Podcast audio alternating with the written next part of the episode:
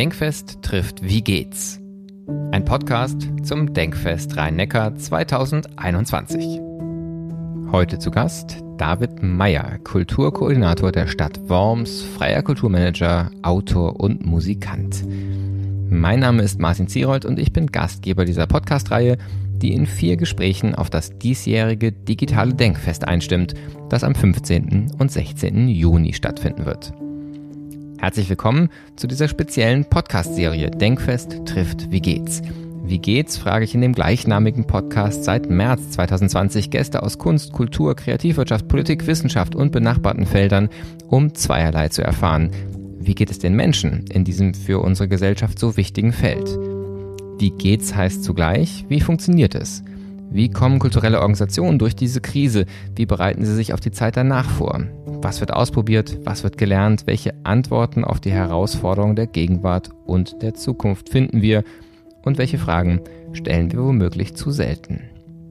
Die Podcast-Serie Denkfest trifft Wie geht's nimmt dieses Format auf und fokussiert es auf Themen und Beteiligte des Denkfest 2021 der größten Austauschplattform für KulturakteurInnen der Metropolregion Rhein-Neckar. In vier Gesprächen möchten wir bereits vor dem eigentlichen Denkfest erste Themen rund um die Überschrift vom Ich zum Wir, Kooperation und Kollaboration erkunden und auf das Denkfest einstimmen. Alle Informationen zum Podcast und zum Denkfest finden Sie auf der Website www.denkfest-rhein-neckar.de. Mein Gast für diese dritte Folge ist nun Dr. David Meyer, Kulturkoordinator der Stadt Worms. David studierte Musik- und Kulturmanagement in Mannheim und Dublin und promovierte am Institut für Kulturpolitik an der Universität Hildesheim. Ab 2016 war er Referent für Kulturmanagement der Stadt Offenbach am Main. Seit 2018 ist er nun Kulturkoordinator der Stadt Worms. Als freier Kulturmanager leitet er zudem mehrere Kulturfestivals in Rheinland-Pfalz und entwickelt darüber hinaus Musik- und Hörspielprojekte, unter anderem für das Goethe-Institut. Mehr zu ihm und seiner Arbeit inklusive einiger Links finden sich in den Show Notes zum Podcast.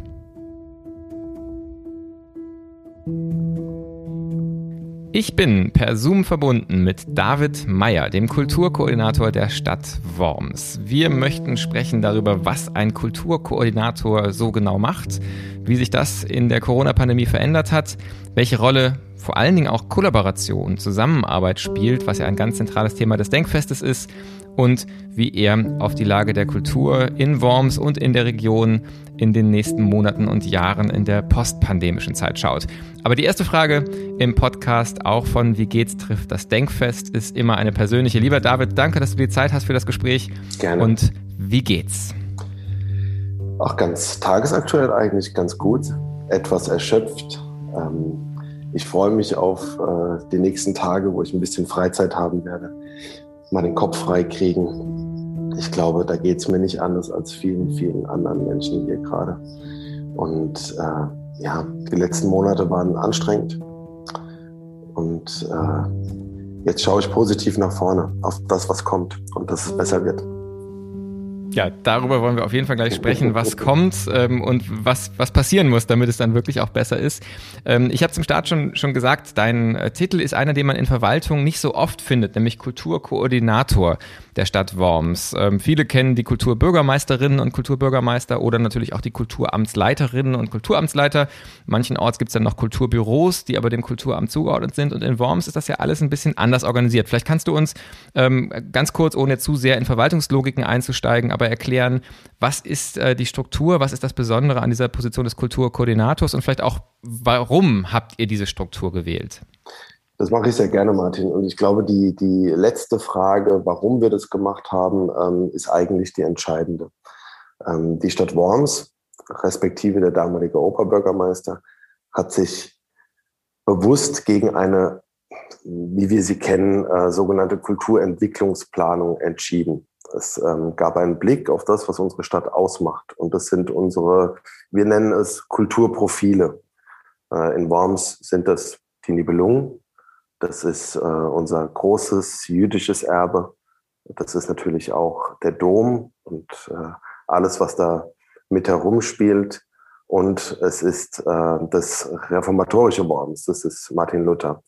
Ähm, das fünfte Profil wäre der Wein, aber der ist jetzt äh, beruflich nicht hier in der Kulturkoordination verankert. Äh, das, da, damit beschäftige ich mich dann eher am Feierabend.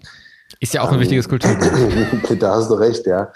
Ähm, und äh, in diesem Zuge wurden ein paar strukturelle Veränderungen vorgenommen. Die, das Kulturamt wurde seinerzeit aufgelöst. Das ist ungefähr 15 Jahre her ähm, oder noch ein bisschen länger. Es wurde eine städtische Kultur- und Veranstaltungs GmbH gegründet, die sich äh, seitdem um die Durchführung aller größeren wichtigen Veranstaltungen ähm, bemüht, ähm, sei es unser internationales Musikfestival, ähm, sei es ähm, mit einer anderen weiteren GmbH, die Nibelungenfestspiele, die dir ja auch bekannt sein dürften, und noch viele andere Veranstaltungen. Und die Kulturkoordination ist sozusagen, ich nenne es jetzt mal die, die Bastion, die sich hier im Büro des Oberbürgermeisters äh, behauptet und ähm, als strategisches Bindeglied innerhalb der Verwaltung und zu dieser städtischen GmbH in die Politik fungiert. Hm, zum einen als Übersetzer, als Erklärer, als ähm, ähm, wichtiger ähm, strategischer Impulsgeber, was eben die Fortentwicklung und Fortschreibung dieser Kulturprofile betrifft, an der wir sozusagen auch ähm, viele zukunftsweisende ähm, kulturpolitische Entscheidungen ableiten. Und natürlich übernehmen wir hier in der Kulturkoordination auch originäre Aufgaben eines Kulturamts ähm, die Förderung der freien Szene, Projektförderung etc. etc. Das, das liegt natürlich auch hier bei uns. Das war jetzt mal der hoffentlich nicht allzu komplexe Umriss, aus welcher Idee heraus diese Kulturkoordination entstanden ist. Ähm, ähm, vielleicht noch mal kurz, was diese, diese Stelle hier charakterisiert. Äh, und du hast es ja auch schon angedeutet, Kollaboration, Kooperation. Die Stelle lebt im Grunde von vom Argument, von der Strategie, von, von, der, von der Planung. Ähm, ich bin gegenüber der Stadtbücherei oder gegenüber der Volkshochschule ähm, oder gegenüber unseren Museen, die ähm, auch in alle in verschiedenen Dezernaten aufgeteilt sind, weshalb diese Funktion hier als Kulturkoordination auch so wichtig ist.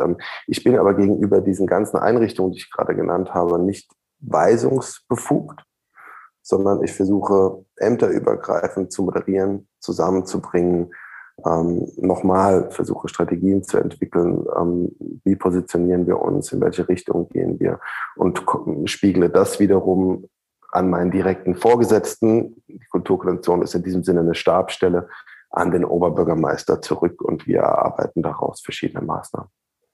So, das war jetzt lange und kompliziert, aber ich hoffe, du konntest es einigermaßen ähm, Nein, ich, genau, das war, glaube ich, war, war, glaube ich, sehr gut nachvollziehbar. Ähm, was, was ich vielleicht erstmal, wenn wir nochmal bei der Struktur bleiben, wir kommen dann sicherlich gleich nochmal auch auf die besondere Situation der Pandemie und eben auch die Frage, so welche Herausforderungen leiten sich dann vielleicht daraus ab oder sind auch da sichtbar geworden. Aber wenn wir erstmal diese tatsächlich sehr spannende Entscheidung, ähm, die da in Worms getroffen ist, nochmal äh, ein bisschen weiter verfolgen. Du hast gesagt, das Kulturamt ist abgeschafft worden. Ähm, und das klingt natürlich erstmal, wenn man das so als Headline sich, sich vorstellt, nach ähm, ein Schlag in die Magengrube der Kultur. Und zugleich, was du jetzt beschrieben hast, klingt ja danach, dass es tatsächlich eher der Versuch war, also mal, ähm, die, die Kultur besser strategisch aufzustellen und, äh, und zu stärken. Ähm, wie würdest du jetzt im Moment sagen, so an, an, an was sind die Vorzüge von, von diesem Modell ähm, und, und wie bewährt sich das aus deiner Sicht? Ähm, ist es tatsächlich sagen, ist es gelungen, die Kultur zu stärken, indem man eben sagt, es wird eine Stabsstelle, die aber eben nicht vorgesetzt ist, sondern die tatsächlich diese, sagen wir ja, moderierende, koordinierende, im besten Fall vermutlich auch inspirierende äh, Rolle hat? Ich will es mal so beantworten, Martin. Ähm, ich bin grundsätzlich äh, eine, eine, die Bezeichnung einer Funktion oder, oder etwaige Ämter oder Einrichtungen, das ist erstmal eine Hülle. Und äh, das Ganze muss mit Leben gefüllt werden, mit Kompetenz und mit vor allem Persönlichkeiten. Und ähm, das ist es, glaube ich, was am Ende, egal in welcher Konstellation wir uns befinden, ähm, das Entscheidende ähm, bringt derjenige oder bringt das Team, äh, bringen die die Leidenschaft mit, entsprechende Themen zu verfolgen, ähm, sind sie vernetzt äh, in die Kulturszenen der, der, der Stadt, Ähm, was sind die Ideen, die da verfolgt werden? Ähm, also ähm, wie am Ende etwas bezeichnet wird, in welcher, ähm, welcher Organisation das am Ende dann tatsächlich ist, äh, ähm, ist, glaube ich, fast sekundär. Ähm, aber um jetzt nochmal ganz konkret auf deine Fragestellung einzugehen, das ist ja im Grunde kann man das vergleichen über die schon seit vielen Jahrzehnten, äh, Jahrzehnte währende Diskussion, ähm, wo ist die Kultur beispielsweise im Bund äh, besser aufgehoben. Ähm, momentan äh, haben wir die BKM im Bundeskanzleramt und es gibt ja durchaus ähm, sehr prominente Stimmen. Jetzt nehmen wir mal beispielsweise den Olaf Zimmermann, äh, die, die ganz klar dafür plädieren, dass wir ein, ein eigenes Kulturministerium brauchen. Das würde jetzt, es geht jetzt ein bisschen zu weit, ja, aber du verstehst, ich versuche da ein bisschen eine, eine gemeinsame Verständnisebene zu schaffen. Ähm, es gibt für alle ähm, Modelle Vor- und Nachteile. Ähm, ich persönlich, natürlich bin ich da jetzt auch ein bisschen geprägt durch die Erfahrung, die ich die letzten zweieinhalb Jahre gemacht habe. Ich empfand das seinerzeit und empfinde das immer noch als sehr kluge Entscheidung. Ähm, weil, sind wir doch mal ehrlich, und ähm, ich glaube, das ist die entscheidende ähm, Aussage, wo ist denn in der Kommunalpolitik, in der Landespolitik, in der Bundespolitik, wo ist da tatsächlich kulturpolitische Kompetenz? Ähm, eine kulturpolitische Expertise ähm, bei den entscheidenden äh, PolitikerInnen, das ist ja immer noch eine Orchidee. Und äh, da brauchst du einfach äh, Leute, die dir entsprechend zuarbeiten können, die entsprechend argumentieren können, die, die wissen, wovon sie sprechen. Und ähm, alleine aus diesem Grund, diese Nähe zur Politik, ähm, die hat tatsächlich hier in Worms vieles, vieles bewegen können. Also ich denke, ich übertreibe nicht, dass wir uns ähm, in Worms für, für, für, für alle Hörer, die, die jetzt äh, vielleicht nicht hier in Worms leben und deinen Podcast hören, ist es, glaube ich, ganz interessant. Wir sind hier ähm, in Rheinhessen. Wir sind eine, eine typische Mittelstadt, 85.000 Einwohner zwischen Mainz und Mannheim. Ähm, in Rheinland-Pfalz, was jetzt auch ähm, insgesamt, was die Kulturfinanzierung angeht, jetzt nicht auf Rosen gebettet ist. Ähm, wir haben hier das städtische Profil insgesamt unglaublich weiterentwickelt und ähm, es gibt auch durchaus mal die Aussage, dass wir so ein bisschen die heimliche Kulturhauptstadt von, von Rheinland-Pfalz sind. Ähm, das ähm, sage ich jetzt natürlich auch ein wenig mit äh, äh, nicht ernst gemeint, aber äh, es, ist, es ist schon so. Ähm, wir, wir haben für unsere Größe und für unsere Struktur, die wir hier vorfinden in der Stadt, wahnsinnig viel für die Kultur gemacht, ähm, haben die Kultur auch für uns identifiziert als einen ganz, ganz wichtigen Standortfaktor und haben das sukzessive, sukzessive ausgebaut. Ich würde fast sogar sagen, was unser kulturelles Angebot betrifft, ähm, sind wir ähm, im Vergleich zu der, in Relation zu der Größe unserer Stadt wirklich äh, extrem aufgestellt im Vergleich zu anderen Städten dieser Größe. So, jetzt bin ich ein bisschen abgeschweift, Entschuldigung, Martin, aber ähm, ich glaube, das ist ganz, ganz wichtig für das Grundverständnis der HörerInnen. Mhm. Ja, ähm, ich, ich würde äh, im Prinzip auch an der Stelle gerne nochmal noch mal, ähm, weiterfragen, ähm, weil ich es einfach wirklich ein spannendes äh, Modell finde und äh, du hast ja auch gesagt, Koordination versteht sich ja jetzt nicht eben als, als weisungsgebend, sondern eher wirklich als Anlaufstelle, als, eine, sagen, als ein Kompetenzzentrum, könnte man quasi sagen, ne? Im, im Rathaus, Stabstätte beim, beim Oberbürgermeister und ähm, dann zugleich aber Ansprechpartnerin innerhalb der Behörde, aber eben auch zu den verschiedenen Kulturakteurinnen und Akteuren. Und das klingt ja nach ähm, einer, einer Struktur, die Kooperation, und ich meine, das, das Motto vom Denkfest ist ja auch vom Ich zum Wir, Kollaboration, Kooperation, ähm, wahrscheinlicher machen kann. Was, was ich oft feststelle, und das ist ein bisschen eine Kritik an meinem eigenen Fach, ich unterrichte ja Kulturmanagement und ich habe das Gefühl, Kulturmanagement in seinen Anfängen hat er sehr stark so Wirtschaftslogiken und auch Begriffe aus den Wirtschaftswissenschaften und aus, aus, aus Managementlehre in die Kultur gebracht. Und ein Begriff, der, der am Anfang ganz wichtig war, war Wettbewerb. Ähm, und mein Eindruck ist, in vielen Kultureinrichtungen ist tatsächlich auch so ein Konkurrenzgedanke ähm, um öffentliche Gelder, um die Aufmerksamkeit von Publika ähm, spielt eine große Rolle. Und so dieses, ähm, dass man gemeinsam stärker ist, dass Kooperation was Hilfreiches ist, ähm, ist, obwohl künstlerische Arbeit ja fast immer in Kooperation passiert, mit ganz, ganz wenigen Ausnahmen, auf der institutionellen Ebene oft ganz schwer, wieder so eine Öffnung zu Kooperation, zu Zusammenarbeit hinzubekommen. Ähm, wie erlebst du das und, und was sind deine Erfahrungen aus dieser Rolle von einem Kulturkoordinator, der sich ja quasi notwendig zwischen den Einrichtungen bewegt und damit mit allen im Kontakt ist? Ähm, was braucht es oder wie, was sind Erfolgsfaktoren, die die Kooperation zwischen Kulturakteurinnen und Kulturakteuren wahrscheinlicher machen? Was sind da für dich Learnings oder Rezepte, die du, Tipps, die du weitergeben kannst? Super, wirklich ein super spannendes äh, Thema, Martin, weil ähm, also lass mich so anfangen, steht der Tropfen höhlt den Stein. Ähm, es ist ja nicht nur die Kulturmanagement-Lehre, sondern die Ver Verwaltungslehre als solche, die ähm, ein bisschen diese Wagenburg-Mentalität, ähm, ich bewege mich in meiner Abteilung, in meinem Amt äh, etc. ausmachen. Ähm, und ähm, letztlich geht es nur mit stetigem Dialog und vor allem Dialogangebot. Ähm, du, du kannst dich sozusagen nicht in dein Büro setzen und warten, darauf warten, dass sich die ähm, Abteilungsleiter, die, die ähm, äh, Verantwortlichen von den kulturellen Einrichtungen in, in deiner Stadt äh, bei dir melden, sondern ähm, du musst eigentlich einen, einen, stetigen, proaktiven Informationsfluss gewährleisten. Ähm, das musste ich selbst auch für mich lernen und verbessern weil das ist das A und O dieser gelungenen Kooperation. Aber um nochmal auf deine vorherige Frage, was diesen Charakter dieser Funktion ausmacht, ähm, mit deiner jetzigen Frage zu verbinden. Ähm, es ist deshalb so speziell, was ich hier tue, ähm, weil es ja auch mit gängigen Rezepten und, und einem gängigen Verwaltungsdenken bricht. Ja? Ich bewege mich ja ähm, überwiegend in der Horizontale, auf verschiedenen Ebenen.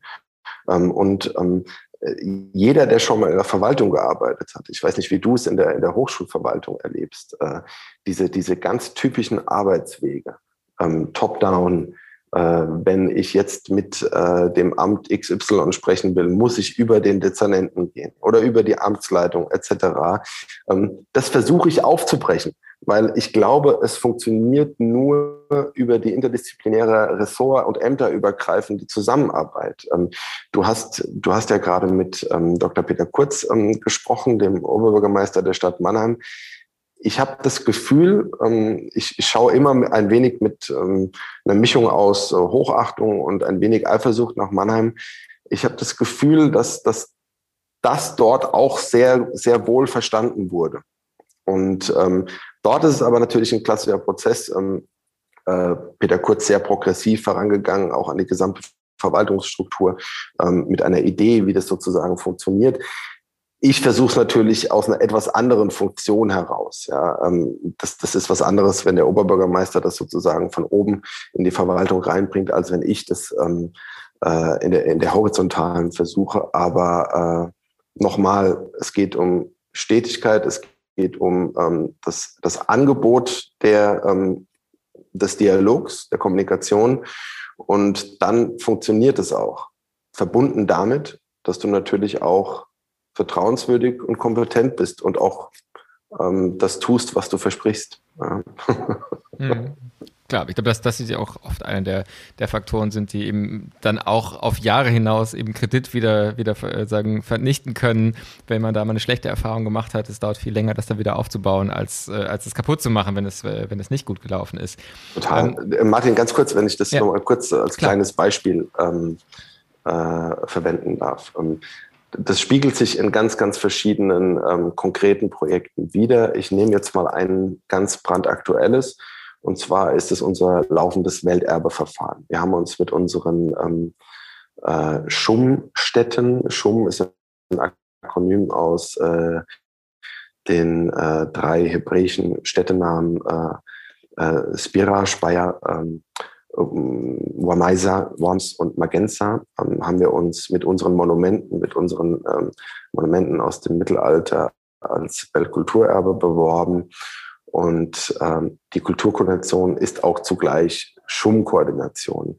Ähm, was heißt das? Natürlich, ähm, wir haben jetzt, wir kolonieren nicht das Welterbeverfahren, das macht natürlich das Ministerium, ähm, aber das zeigt auch, ähm, ich meine, es geht hier um Monumente ja, und äh, äh, es geht am Ende um eine wirklich unfassbar herausfordernde Kommunikationsaufgabe innerhalb der Verwaltung. Wir müssen sprechen mit dem ähm, Schummverein, mit dem Ministerium, mit äh, den verschiedenen Dezernenten, mit der Denkmalpflege, ähm, mit den, den Immobilien, mit dem Immobilienbetrieb und so weiter und so fort. Das geht jetzt wahrscheinlich etwas zu sehr ins Detail, damit möchte ich dich nicht langweilen, aber es offenbart, äh, finde ich, auf sehr gravierende Art, ähm, wie kleinteilig die Arbeit ist, aber auch wie wichtig sozusagen dieser Kommunikationsaspekt ist. Und den wollte ich mit meinem Beispiel ja. einfach nochmal unterstreichen. Ja, ähm, ein Thema, was, was im Wie geht's Podcast immer wieder angesprochen worden ist, und da kommt jetzt ein bisschen die Pandemie ins Spiel. Ähm, ich will gar nicht den, den äh, Topos von der Pandemie als Chance zu sehr bedienen, weil ich glaube, gerade ähm, in der jetzigen Phase merkt man, auf wie vielen weiteren, zum Teil noch gar nicht so richtig sichtbaren Ebenen da auch ganz, ganz schlimme Entwicklungen ähm, passiert sind. Und zugleich ist natürlich das auch eine Phase gewesen, wo man einfach nochmal grundsätzlich hinterfragen musste, wie arbeitet man, einfach herausgefordert war, nochmal neu zu denken. Und wenn man jetzt nach einem positiven Effekt dann doch sucht, dann ist tatsächlich das Thema Kooperation oft eines, was genannt wird, wo gesagt wird, wir waren auf einmal in einer Situation, wo alle quasi nochmal ganz neu gefragt werden, was machen wir jetzt in der Phase der Schließung, was kann man im digitalen Raum tun und dann doch, nicht bei allen Einrichtungen, aber doch bei einigen Einrichtungen eine Partnerschaftlichkeit entstanden ist, ein Dinge mit anderen gemeinsam ähm, entwickeln, ähm, auch über, über Kunstsparten hinweg ähm, auf einmal der Tanz, der im Museum abgefilmt worden ist und solche äh, Aktionen, die da passiert sind. Wie hast du das beobachtet? Würdest du sagen, die, die Pandemie war auch in dem, sagen, in dein, dem Bereich, wo du beteiligt bist, ein, ein Kooperationstreiber oder hat er, was ja auch an manchen Stellen passiert ist, eher einen Rückzug auf Troubleshooting im eigenen Haus und damit irgendwie eine, eine Hürde für Kooperation bedeutet? Ja, interessant.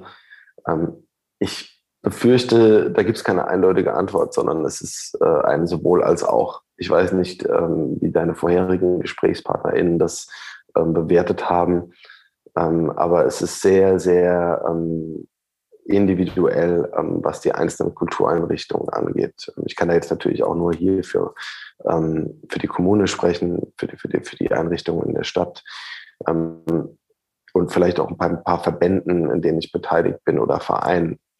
Äh, das ist, glaube ich, eine ganz ähm, interessante Beobachtung, dass ich schon festgestellt habe, dass gerade im ehrenamtlichen Segment ähm, viel, sich viel äh, eingepuppt hat dass da ähm, bisweilen auch eine, eine, Art von Resignation festgestellt werden kann.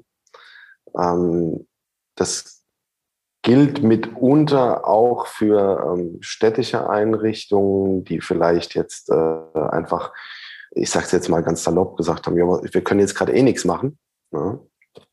Äh, andere wiederum haben eigentlich durchgearbeitet und das Ganze genutzt. Ganz konkret hier in Worms könnte man jetzt unser städtisches Museum nennen, äh, die schon seit einigen Jahren unsere Landesausstellung, die jetzt am 3. Juli beginnt, äh, vorbereiten, äh, die auch diese Landesausstellung aufgrund von Corona verschieben mussten, ähm, vom April in den Juli, die aber diese Zeit auch für sich genutzt haben, ganz wesentliche Dinge ähm, voranzutreiben, ja, gerade im Bereich hm, digitales Ticketing etc. etc. Ähm, jetzt nichts Weltbewegendes, aber natürlich das zum Anlass genommen haben, da nochmal grundsätzlich über über gewisse Aspekte in der Arbeit, ähm, wie, wie die Einrichtung sich aufstellt, wie, wie, wie kann praktisch eine Öffnung gewährleistet werden, die diese Zeit einfach genutzt hat. Ich glaube, es ist sehr, sehr äh, differenziert zu betrachten. Eine pauschale Antwort gibt es da jetzt nicht. Ähm, was mich persönlich überrascht hat, das ähm, war, dass doch, ähm, ich habe ja eingangs gesagt, dass wir eine unglaublich lebendige, ähm, lebendiges Kulturleben hier haben aber es hat mir auch gezeigt, dass, dass dieses, dieses Kulturleben hier in der Stadt doch sehr stark institutionalisiert ist. Ähm, wir haben ja auch verschiedene Förderprogramme für die Kulturschaffenden aufgelegt. Und ähm, das, was man in den, in den Jahren immer wieder versucht, für sich zu definieren, das sind unsere freien Szenen. Ähm, man, man, hat das ja nie sozusagen quantifiziert. Man weiß ja nicht, ähm, wie viele gibt es davon tatsächlich. Man, man, man merkt bei Veranstaltungen, okay, da passiert was, da gibt es eine Rückmeldung, da gibt es ein Publikum, aber ähm, man, man hat ja keine Datenbanken über die einzelnen freien Kulturschaffenden. Und ähm, der Rücklauf auf unsere zwei Förderprogramme im vergangenen Jahr, der war erstaunlich gering. Ähm, und ich habe da ein bisschen versucht, meine Schlüsse draus zu ziehen, dass es natürlich wesentlich mehr freie Akteure in der Stadt gibt, äh, ähm, als jetzt ähm, dieser Rücklauf vermeintlich zeigt. Ähm, das ist okay, aber es hat mir doch in irgendeiner Art und Weise dargelegt, okay, die, die grundsätzlich wie die Kultur hier in der Stadt aufgebaut ist, die wird sehr geprägt von Ehrenamtlichen, von Vereinen, von, äh, von unseren Angeboten, von den verschiedenen städtischen Einrichtungen an die äh, äh, BesucherInnen, an die BürgerInnen, an die Touristen. Aber wirklich viele freie Akteure, ähm, dass, dass sich praktisch unsere Stadt auch hierdurch kennzeichnet, ähm, das habe ich so ein bisschen revidiert, mal diesen Eindruck. Mhm. Ja, spa äh, spannende Beobachtung auch. Und ich meine, so ein bisschen steckt ja in deiner Antwort dann auch drin, dass sich diese Ambivalenz, die, die ja viele wahrnehmen, von einerseits der Beweglichkeit, die entstanden ist und dann aber eben doch auch, du hast Resignation gesagt, ähm, an manchen Stellen erlebe ich auch wirklich fast sowas wie, wie also Züge von Depressionen, also auch kollektiver Depressionen, ähm, gerade in de, dieser zweiten Hälfte der, ähm, der Lockdown-Phasen, wo dann eben nicht mehr ähm, der Optimismus da war, der vielleicht im März letzten Jahres noch da war. Wir müssen jetzt irgendwie mit einem Hauruck ein paar Monate oder ein paar Wochen, hat man damals ja fast noch gedacht, überbrücken und, ähm, und machen so ein kleines Festival der Kreativität. Sondern als es dann eben immer länger wurde, es gibt das schöne Bild vom, vom Hamburger ähm, ersten Bürgermeister, der immer sagt, es ist wie Luft anhalten. Am Anfang denkt man, es geht ganz gut und dann wird es aber immer schlimmer und immer schlimmer. ähm, das, das glaube ich, ist in der Kultur ja auch gerade beobachtbar. Wenn man jetzt so ein bisschen nach vorne schaut, ähm, auch nochmal mit Blick auf Kollaboration, aber vielleicht auch erstmal nochmal grundlegender, ähm, was ist denn so dein Blick, äh, und da spreche ich jetzt gar nicht von Öffnungsszenarien über den Sommer oder sowas, sondern wirklich ein bisschen mittelfristiger. Was glaubst du, was wird bleiben? Und zwar vielleicht sowohl im Sinne von, gibt es Positives, wo du sagst, da, haben, da sind Wurzeln entstanden, kleine, kleine Pflänzchen, die, die wirklich auch äh, gute Entwicklungen begründen und vielleicht aber auch, worüber machst du dir Sorgen, was bleiben könnte aus dieser Pandemiezeit im Kulturkontext ähm, von, von Worms jetzt natürlich zunächst mal und der Region? Mhm. Also ich, ich will, Martin, da jetzt äh, nicht äh, zu apokalyptisch sein und zu negativ, aber ich kann aus den letzten, äh, mittlerweile sind es ja schon fast anderthalb Jahre, ne, ähm, kann ich jetzt für die Kulturarbeit, für die kommunale Kulturarbeit ähm, keine, äh, keine positiven ähm, keine größeren positiven Gedanken gewinnen. Ähm, vielleicht kannst du mir da ja auch mal ein paar Impulse geben, ähm, was, was deine Erfahrungen sind von den anderen GesprächspartnerInnen. Ähm, ich, ich sehe, ähm, ich sehe eine, eine wirklich ähm, große ähm, Gefahr, dass das, was wir hier erlebt haben, ein, ein, eigentlich ein, ein, einen kulturellen Stillstand und damit meine ich nicht diese ganzen wirklich äh, ähm, äh, gut gemeinten digitalen Formate, die entstanden sind, etc. Ja. Ähm, aber ich sehe ich sehe doch ähm, ein konkretes Beispiel. Mein direkter Nachbar ist ähm, der Kinobetreiber hier in der Stadt. Und ähm, da brauche ich dir jetzt nicht zu erzählen, was die letzten anderthalb Jahre im Rezeptionsverhalten verändert haben. Die Leute haben sich ihr Netflix und Amazon-Abo abgeschlossen und die Deutschen waren ohnehin die größten Kinogänger. Ähm, wenn die Folge ist, dass wir hier in Worms nach Corona kein Kino mehr haben, ja, dann ist das für mich äh, ausschließlich negativ zu betrachten. Dann sehe ich da keine Chance drin. Ja. Äh, ähm, das, das, das, das, gilt, das gilt natürlich für ganz, ganz viele andere Dinge, ähm, um die ich Angst habe um, um, um die Kulturvereine, die hier Jazzreihen aufstellen, die hier Theater realisieren, die hier Jugendarbeit machen, ähm, Jugendkunstakademie, ähm, Theatergruppen, ähm, um die mache ich mir wirklich Sorgen. Und ob die, ob die nach wie vor diesen Mut, den Optimismus haben und, und die Kraft, ähm, zum Teil wirklich wieder von, von, ähm, von wesentlich weiter unten anzufangen, wo sie aufgehört. Ja, und, äh, und da versuche ich natürlich Hilfestellung zu leisten und vers versuche, äh, auch wenn ich das natürlich jetzt im öffentlichen Raum formuliere, dir gegenüber, aber versuche natürlich gegenüber den, ähm, den Initiativen und den Vereinen hier auch ähm, optimistisch zu sein und zu unterstützen und da zu helfen, wo es geht. Ähm, das, äh, aber da bin ich wahrscheinlich nicht der Einzige, den diese Sorge umtreibt. Das wirst ja. du nicht das erste Mal gehört haben. Nein, ich glaube, zugleich ist es trotzdem ganz äh, schon auch ein wichtiges Gegengewicht, was du, was du gerade beschreibst. Ähm, auch zu anderen Akzenten, ähm, die, die es in vergangenen Gesprächen auf dem WGs Podcast gab, was aber, glaube ich, auch wirklich damit zu tun hat, dass äh, oft durch auch die großen, nochmal ganz anders ausgestatteten Institutionen waren. Ähm, also ich denke jetzt mal ganz konkret äh, an Klassikstiftung Weimar, mhm. ähm, wo Ulrike Lorenz, die ja auch in der Region bekannt ist, früher in der ja, Kunsthalle in Mannheim gewesen, ähm, jetzt ja wirklich wie so ein, also gefühlt, äh, selbst beim Zuhören hat man das Gefühl, da geht, da geht eine frische Brise durch den, durch den Kopfhörer, wenn man ihr zuhört und beschreibt, wie sie bei der Klassikstiftung eben gerade auch diesen Druck zum Digitalen der Pandemie genutzt hat, um ein Mindset in der Organisation zu befördern, um zu sagen, wir, wir schreiben jetzt nicht mehr ewig lange Konzepte und warten, dass alle Rahmenbedingungen stimmen, sondern wir machen einfach und probieren aus. Und das sind vielleicht so Momente, was ich meinte mit, da, da, da entstehen Veränderungen in Organisationen, einfach mit Blick auf größere Flexibilität, größere Geschwindigkeit, Experimentierfreude ähm, wo man natürlich kein Mensch braucht eine Pandemie dafür und keiner wünscht sich eine Pandemie, dass sowas entsteht. Aber immerhin in manchen Einrichtungen ist sozusagen dieser äußere Rahmen hat dazu beigetragen, dass sich das verstärkt hat. Und das macht ja aber gar nicht zunichte und ist überhaupt kein, äh, das lässt sich auch nicht gegenrechnen zu diesen unglaublichen Schäden in der, Richtig, in der, in der ja. kulturellen Landschaft, ja, die du gerade beschrieben hast und die, glaube ich, wirklich einfach auch an ganz anderen Stellen passieren. Denn da muss man ja auch äh, klar diagnostizieren, ein großes öffentlich gefördertes Theater, äh, für das ist das Schließen der Türen unglaublich schmerzhaft auf einer künstlerischen Ebene, auf einer menschlichen Ebene, aber finanziell kommen die ja erstmal durch die Zeit durch. Wenn die dann noch Kurzarbeit anmelden, dann ist unter Umständen der Haushalt am Ende des Jahres steht fast besser da, als wenn man aufgewesen wäre. ähm, also was ja auch eine der großen Paradoxien dieser Zeit ist. Und dann gibt es aber natürlich genau, wie du es sagst, die, die Kinobetreiberinnen und Kinobetreiber, die freien Künstlerinnen und Künstler, die Kulturvermittlerinnen, die nicht fest angestellt in den Museen sind, ähm, wo ich die Frage ist, wer von denen ist eigentlich noch da, ähm, wenn die Türen wieder aufgehen. Richtig. da also ist der glaube, Hinweis von dir wichtig. Ne? Ist, ja. Martin, ich glaube, das ist der große ähm, Unterschied in der, in der Perspektive.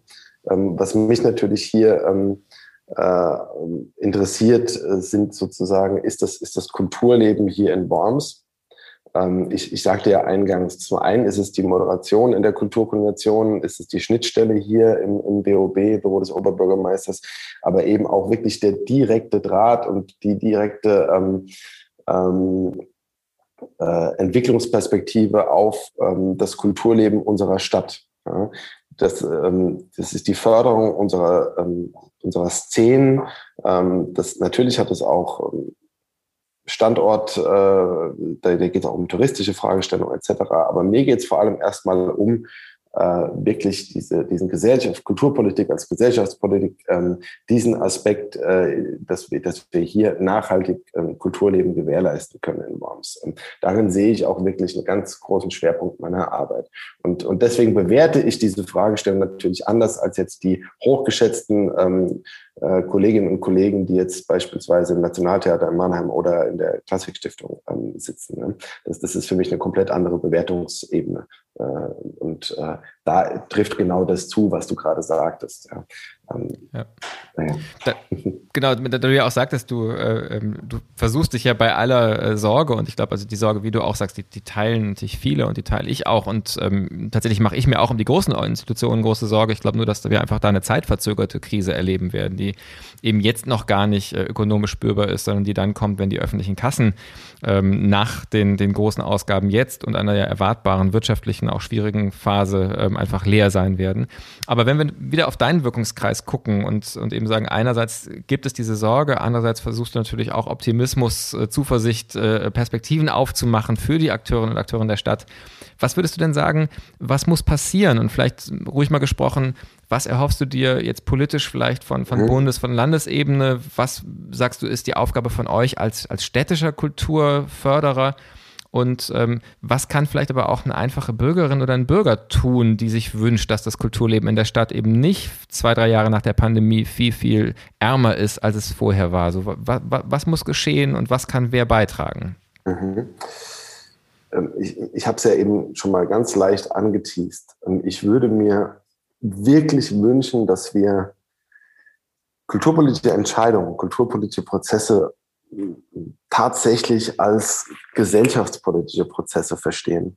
Und ähm, wenn uns ähm, sozusagen, ähm, wenn uns diese Pandemie etwas mitgibt, dann, und da schließt sich, glaube ich, auch der Kreis, worüber wir gerade ähm, eingangs des Gesprächs sprachen, dann, äh, wenn wir praktisch Kulturarbeit in einer Kommune, wo auch immer, ähm, wirklich ressortübergreifend, ähm, gesellschaftspolitisch verstehen. Ich, ähm, ich möchte gerne eine Kulturpolitik, die, ähm, da, da hast du ja auch schon spannende Gespräche geführt, die ähm, das wirklich ganzheitlich als Stadtentwicklung versteht. In welcher Gesellschaft wollen wir leben? Wie können wir äh, tatsächliche Teilhabe schaffen? Wie können wir ähm, Menschen ermutigen äh, zu Kreativität, zur Teilhabe an demokratischen ähm, Auseinandersetzungsprozessen. Ähm, und und das, das, das muss in meinem Denken viel weiter und viel stärker verankert werden in den politischen Entscheidungsgremien, in den, in den, äh, in den einzelnen kulturellen Einrichtungen, dass das, was wir machen, verstehe es nicht falsch, ich will es nicht überhöhen, aber dass wir, dass wir wirklich ein Grundverständnis artikulieren, warum wir Kulturpolitik machen. Und das muss weit über ähm, kulturmanageriale Fragestellungen rausgehen. Das muss weit über die üblichen Themen gehen, äh, Standortmarketing oder so. Das muss wirklich um die Frage gehen, in welcher Gesellschaft wollen wir leben? Und äh, da müssen wir ähm, über und mit Kultur auch Antworten geben können. Wir müssen Antworten geben können auf die großen Fragen. Das machen wir ja auch schon. Das machen wir mit der kulturpolitischen Gesellschaft. Das machen wir beim Denkfest. Ähm, ähm, was bedeutet Kulturarbeit für ganz andere Politikfelder? Was bedeutet Kulturarbeit für Klimaschutz? Was bedeutet Kulturpolitik für ähm, für da darf, wie, wie, wie eine Innenstadt auszusehen hat. Was bedeutet Kulturpolitik ähm, äh, in, der, in der Adressierung von, äh, von Jugendlichen, von Heranwachsenden, von, von, äh, von jungen Menschen mit Migrationshintergrund ähm, und so weiter und so fort. Das ist alles nichts Neues, Martin. Ähm, aber für mich ist es tatsächlich die, die, es pressiert und es ist, glaube ich, wirklich äh, in einer, in einer Phase, in der sich unsere Gesellschaft gerade befindet ähm, und diese riesigen Herausforderungen, auf die wir jetzt postpandemisch ähm, im, im, im, in, in schnellen Schritten zulaufen, ähm, ist es, glaube ich, angebracht, dass das auch in der kommunalen Politik und, und das, das ist jetzt das, was, was mich hier tagtäglich sozusagen umtreibt, ähm, ähm, dass wir dieses Grundverständnis, dass wir diesen Konsens ähm, wirklich einpflanzen, dass wir den implantieren. Das, das wäre mir extrem wichtig und daraus würde dann tatsächlich eine Chance entstehen. Ja, ähm, also was du, was du beschreibst, sozusagen dieses, ähm, dass man aus Kulturinstitutionen, aus künstlerischer Praxis ähm, eigentlich die, die Zukunftsfragen der Gesellschaft mitverhandeln müsste und Gesellschaft eigentlich mitgestalten und zu einer guten Entwicklung in diesen vielen Herausforderungen beitragen müsste. Ich glaube, diesen Wunsch, den, den teilen ähm, ja sicherlich fast vermutlich die allermeisten auch Hörerinnen und Hörer. Und zugleich machst du da auch nochmal ein weiteres Feld, denke ich, auch der, der Kollaboration auf, das wahrscheinlich dann nochmal ein dickeres Brett ist, ähm, als schon die Kollaboration zwischen Kultureinrichtungen, weil eigentlich ja dann ähm, aus einer Verwaltungssicht äh, auch ganz verschiedene Verwaltungsbereiche ähm, nochmal stärker gefordert sind. Also ein Beispiel, was vielleicht ganz klassisch äh, immer noch sehr kulturnah ist, Kultur- und Kreativwirtschaft und öffentlich geförderte Kultur. Ähm, in Hamburg äh, ist die unter einem Dach bei Carsten Broster. Das ist eine der ganz, ganz wenigen Ausnahmen. Ansonsten sind das ja oft schon Felder, wo quasi Kultur, ähm, Politik und Wirtschaftspolitik ähm, sich gar nicht unbedingt immer äh, gegenseitig stärken. Ähm, aber wenn man dann auch nochmal sagt, viele der Herausforderungen, die du ja auch angesprochen hast, ob das jetzt Nachhaltigkeitsfragen sind, ob das auch die Diversität der Gesellschaft ist, da braucht man ja auch in, in der Gesellschaft ganz verschiedene Player und eine viel stärkere Kooperation. Amin Nasseh sagt immer, äh, der Soziologe, die Herausforderungen der, der Zukunft lassen sich aus keinem gesellschaftlichen Bereich alleine lösen, sondern es braucht eigentlich auf allen Ebenen Kooperationen. Ähm, ich erlebe uns da noch als, also auch uns Kulturschaffende, ähm, als nicht richtig gut aufgestellt. Wie, wie, wie, nimmst du das wahr und welche, welche Potenziale für Kooperation jetzt über das kulturelle Feld im engeren Sinne hinaus siehst du denn aktuell? Oder vielleicht auch welche Beispiele gibt es bei euch schon?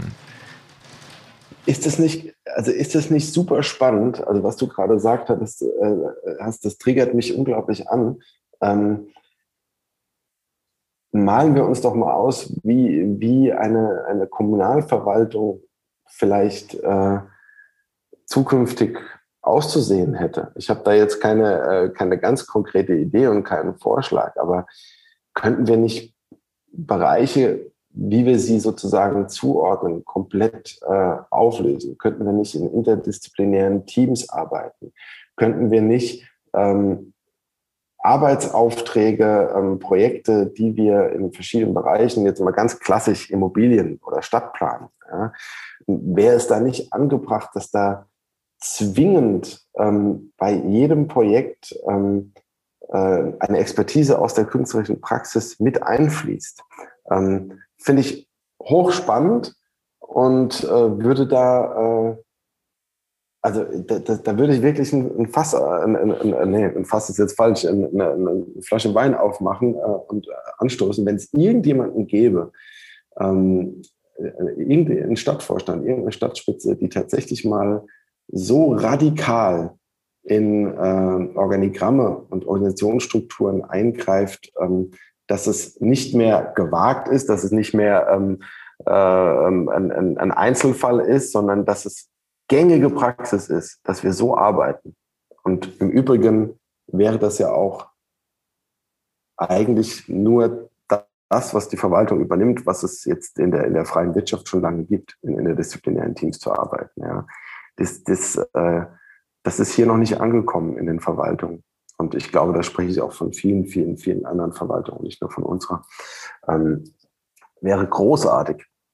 Ja, ähm, jetzt habe ich mich äh, selbst ein bisschen verloren. Äh, Martin, jetzt habe ich deine Frage ganz vergessen, aber ähm, Nein, aber so, hat, hat mich nur gerade irgendwie äh, inspiriert, mal ein bisschen, ähm, bisschen zu träumen.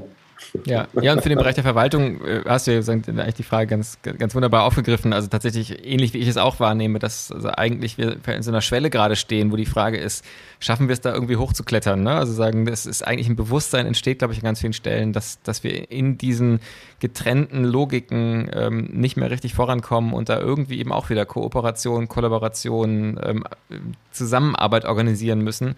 Ähm, und das uns aber die alten Strukturen an vielen Stellen unglaublich schwierig machen. Die Verwaltung ist vielleicht eines der ganz dicksten Bretter da. Ähm, ähm, und man muss sicherlich auch aufpassen, dass man nicht, nicht, nicht einfach nur einer Mode auf den Leim geht und, und dann auch das Kind mit dem Bade ausschüttet, weil natürlich immer auch, finde ich, wichtig ist anzuerkennen, dass die Dinge, wie sie sind, ja nicht aus bösem Willen so entstanden sind, sondern dass auch darin eine Klugheit ist und eine, und eine Lösung. Und die Frage ist zu sagen, was, was davon ist bewahrenswert und was muss verändert werden. Ähm, aber dass wir irgendwie an eine, an, eine Grenze gerade kommen, an ganz vielen Bereichen und tatsächlich Veränderung notwendig wird, ähm, das finde ich, hast du gerade nochmal sehr, sehr deutlich für den Verwaltungsbereich gemacht. Du hast ja auch gesagt, in anderen Bereichen nimmst du da schon mehr wahr. Ähm, Gibt es Beispiele auch bei euch in der Region schon, wo du sagst, dass da also mal künstlerische Expertise, künstlerische Praxis ähm, schon fruchtbar über das, das, das kulturelle Feld hinaus in Austausch gehen konnte und daraus sagen, vielleicht auch sagen, weitreichendere Projekte entstanden sind?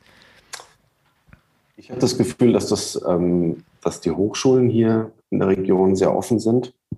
Ähm, das wirst du mir wahrscheinlich auch bestätigen können, dass es da immer wieder Projekte gibt, äh, die äh, in Kooperation realisiert werden können. Auch hier wieder aus meiner Perspektive, wir haben da äh, verschiedene Projekte mit der Hochschule in letzter Zeit realisiert, gerade auch im digitalen Bereich.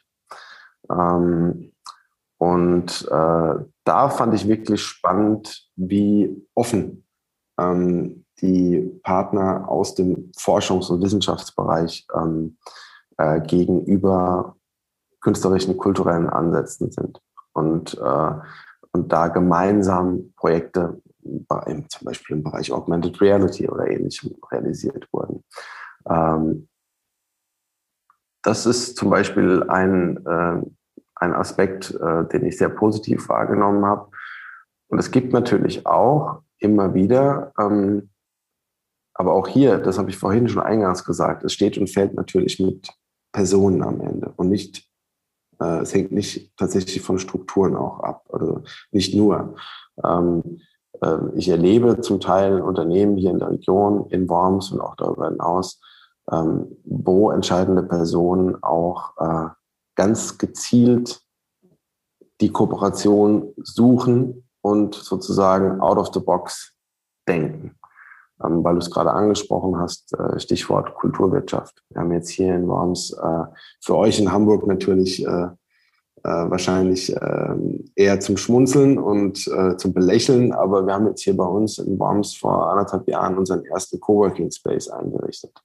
Und ähm, hier fand ich einfach spannend, wie der ein oder andere Vorstandsvorsitzende von Unternehmen gesagt hat, eigentlich ist es genau das, was, was äh, wir uns wünschen in unserer Unternehmenskultur. Wir möchten unseren Mitarbeitern die Möglichkeit geben, dass die mit äh, Menschen aus der Kultur- und Kreativwirtschaft, dass die mit denen zusammenarbeiten können. Deswegen mieten wir uns jetzt ein paar Plätze ähm, und ermöglichen diesen Austausch, äh, um praktisch gewinnbringend äh, auch für unser Unternehmen äh, das Ganze oder da, davon zu profitieren fand ich ähm, unglaublich toll wahrzunehmen, dass diese, diese Offenheit da ist. Und davon brauchen wir noch viel mehr. Hm. Ja, spannend, finde ich auch ein sehr, sehr spannendes Beispiel. Und, und, weil du so den Bezug zu Hamburg hergestellt hast, ähm, das, das eine ist natürlich, dass man immer sagen kann, eine Stadt wie Hamburg ist da ein schlechter Maßstab. Ähm, zugleich finde ich auch, ich habe selber ja länger im Rhein-Neckar gelebt, äh, jedenfalls noch aktuell als in Norddeutschland ähm, und bin ja aus Mannheim in die, äh, in, in, die Richtung dann gezogen. Und äh, ich habe schon das Gefühl, dass vielleicht auch ein, eine Veränderung durch die Pandemie Ähnlich wie im Kulturbereich auch, wo ja oft die Innovation nicht unbedingt in den, äh, in den großen Institutionen beginnt, sondern in den kleineren äh, ähm, äh, Initiativen und Projekten erstmal entsteht und dann immer oft auch die Frage ist, wie kriegt man das skaliert, wie kriegt man das in die großen Tanker rein.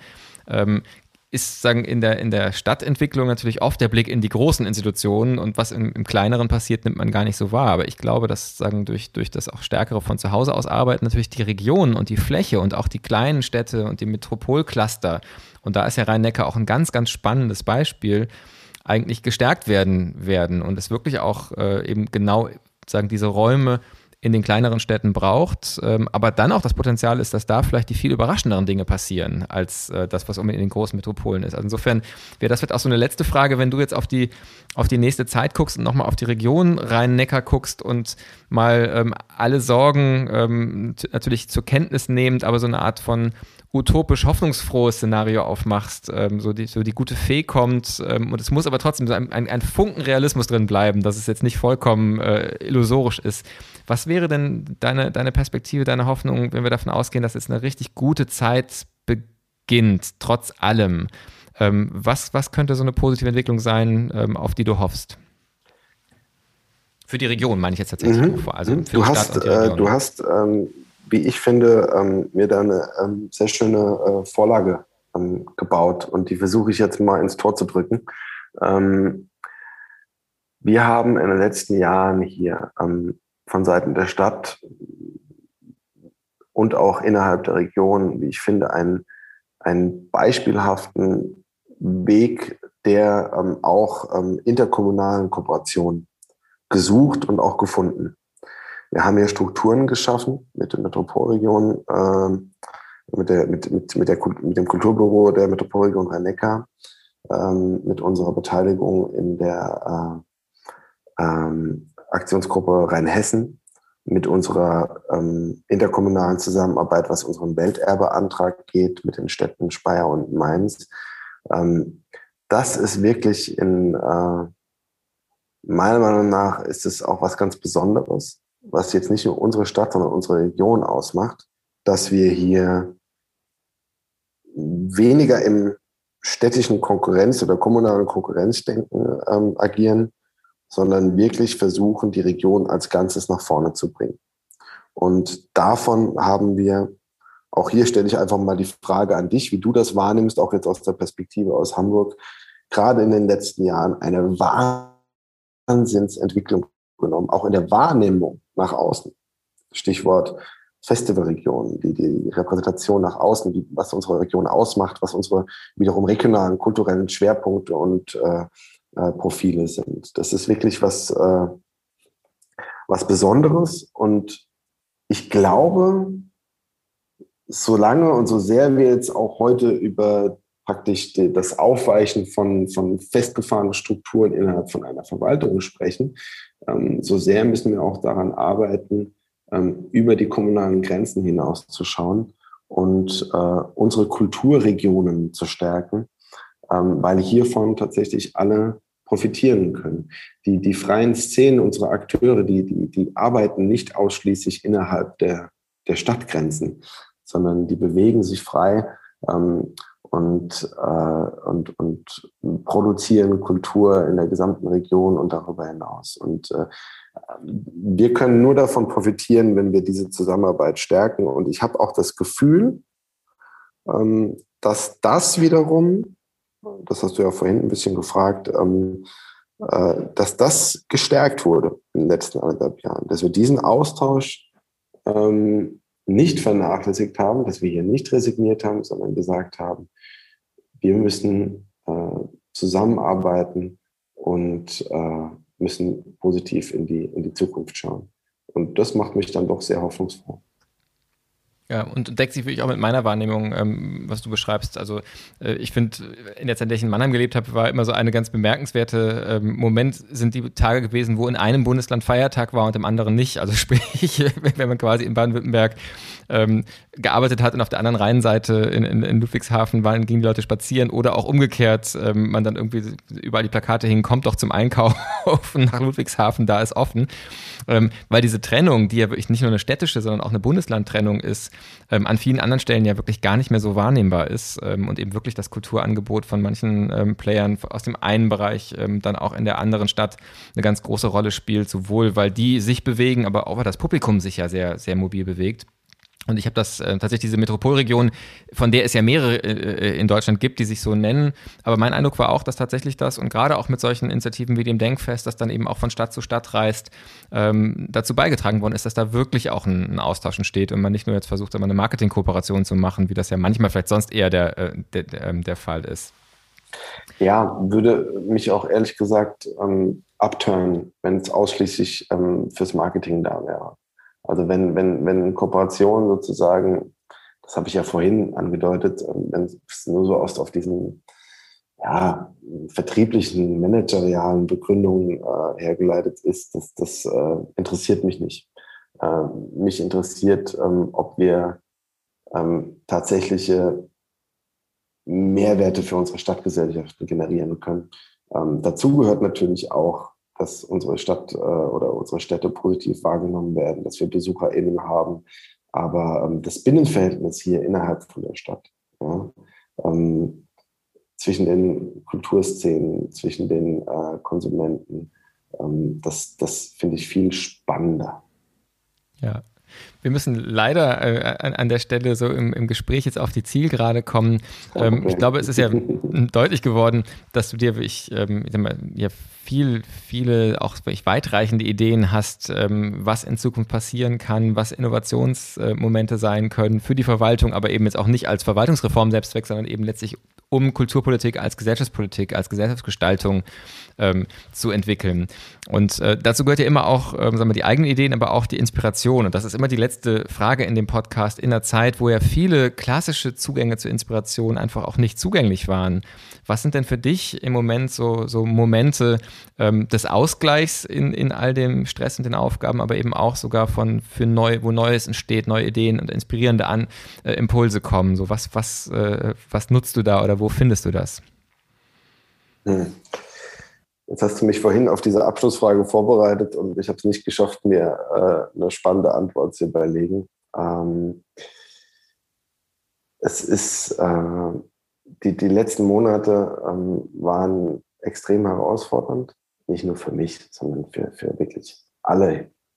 Und äh, ich ähm, versuche, ich versuche gerade ähm, ab und an mal, das habe ich festgestellt in den letzten Monaten, ähm, mal nicht an Kulturpolitik, an Kulturmanagement und an äh, äh, diesen ganzen Corona-Wahnsinn zu denken, sondern beschäftige mich mit äh, Themen, mit denen ich mich äh, vor, vor Jahren nicht im Ansatz hätte ähm, auseinandergesetzt. Ähm, ich habe wie so eine Art Selbsttherapie ähm, äh, an, an, angefangen, Dinge zu bauen.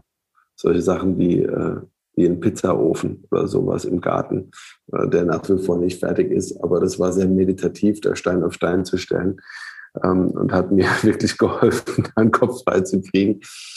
Ähm, ansonsten kannst du dir vorstellen, viel, viel Möglichkeiten der Ablenkung hat es ja dann leider doch nicht gegeben, aber diese, diese, diese ähm, Entdeckung der Gartenarbeit für mich und äh, vor allem des Grabens. Ähm, mein, mein, mein, mein Papa kommt ähm, äh, alle paar Tage mal bei uns vorbei und äh, äh sagt dann immer nur noch, ah, hast du wieder ein Loch gegraben. Ja, also ich weiß, manchmal ist es so ein bisschen ohne, ohne Sinn und ohne Ziel, aber ähm, ich habe in den letzten Monaten wirklich sehr oft den Spaten in der Hand gehabt und die Kelle. Okay. Du hast ja auch äh, Martin Luther äh, äh, schon, schon als äh, wichtige Figur für Worms anzitiert und der hat ja gesagt, wenn morgen die Welt untergeht, dann äh, würde ich heute noch einen Apfelbaum pflanzen und das beginnt ja mit dem Graben. Insofern vielleicht ist, ist das der, sagen, der vorbereitende Schritt äh, für dann ganz viele Apfelbäume der Zukunft. Ob sie dann konkret in deinem Garten stehen oder metaphorisch sind. Ähm, und im besten Fall geht dann die Welt trotzdem nicht unter. Das würden wir uns sicherlich alle wünschen. Lieber David, vielen, vielen Dank für das Gespräch. Das waren ganz, ganz spannende Einblicke und hat, glaube ich, nochmal gezeigt, dass eben der Blick auch ähm, nicht immer nur in die in die ganz großen Städte und die ganz großen Institutionen wichtig ist, sondern tatsächlich auch der Blick in die regionale Arbeit, in die kommunale Arbeit in, in Städten wie Worms. Ähm, und ich glaube, es zeigt sich, dass auch da ganz viele Ideen, ganz viele Inspirationsquellen sind.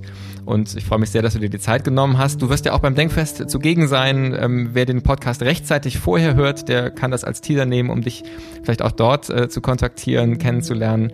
Und ähm, ansonsten einfach hoffe ich sehr, dass es andere Gelegenheiten gibt und dann auch sicherlich wieder im physischen Raum dich in Worms oder anderswo zu treffen und ins Gespräch zu kommen. Für mich, aber eben auch für alle Hörerinnen und Hörer, die darauf Lust bekommen haben. Danke dir ganz herzlich für deine Zeit.